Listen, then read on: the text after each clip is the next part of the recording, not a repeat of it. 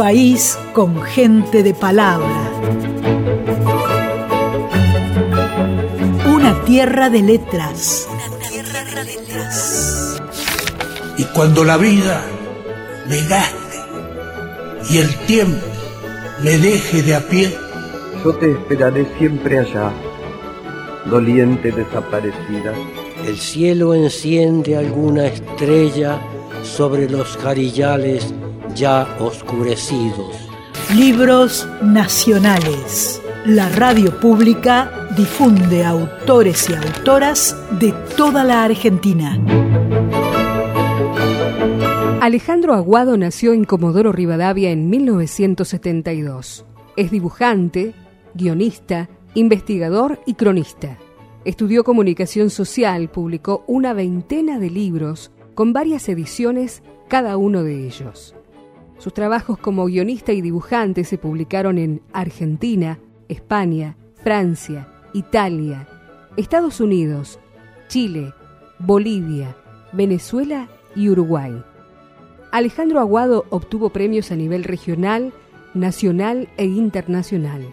Comenzó a publicar a los 16 años en el suplemento Aerosol del diario Crónica de Comodoro Rivadavia y no paró más.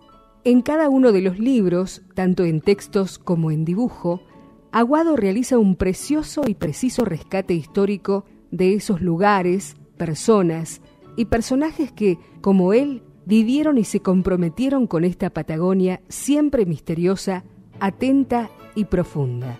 Alejandro Aguado presenta su próximo libro, Por los desiertos del lago Colehuapi y el río Chico.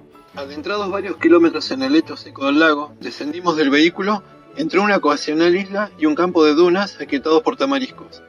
En lo que parecía una antigua playa, hoy barrida y removida por el viento, se desperdigaban pedruscos y esquirlas de herramientas elaboradas por los antiguos.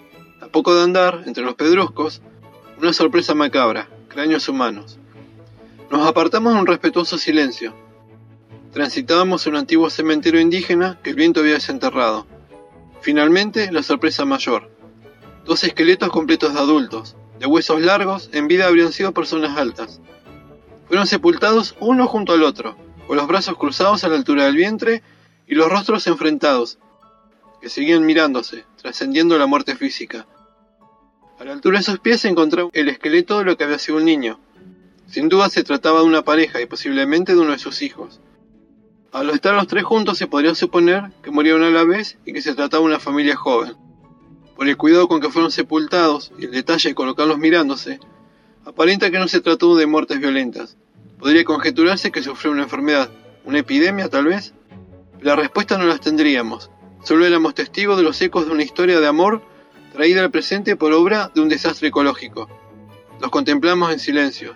Era una imagen que conmovía libros nacionales. Escritores y escritoras de todo el país presentan sus obras en Radio Nacional.